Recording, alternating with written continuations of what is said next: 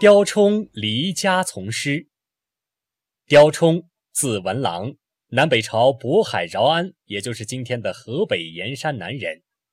刁冲的曾祖父刁雍做过镇东将军，封东安侯。刁冲小时，父亲就去世了，他继承了东安侯的爵位，这在当时地位是很高的。祖母对他非常宠爱，特别是在他父亲去世之后。祖母怜他早年丧父，更加视他为宝贝。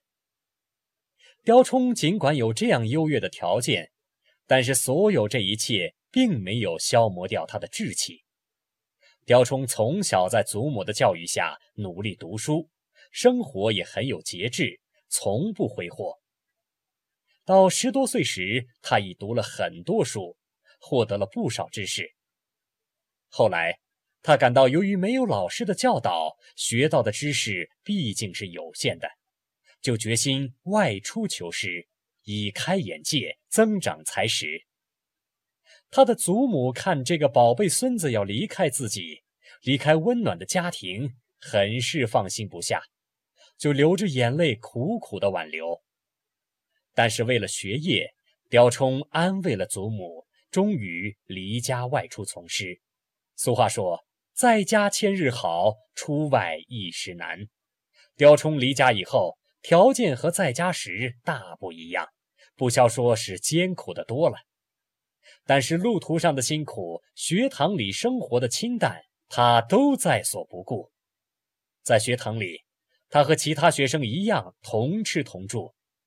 当时，学生们为了节约，大家轮流烧火做饭。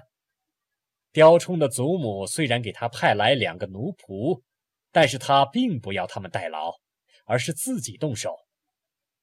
在学习上，他专心致志地听老师讲课，课后就刻苦读书钻研，不分白天黑夜，不顾严寒酷热，好学不倦，持之以恒。通过几年苦学，他遍学儒家经典，对正玄的学说尤为精通。阴阳、算术、天文等书无所不看，当时有不少文人学士都非常佩服他学识渊博。有一次，刺史郭作听到他的名声，带着许多疑难问题，特地登门求教。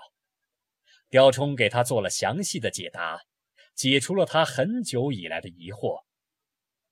四面八方的学者闻名赶来向他求教的，每年多达几百人。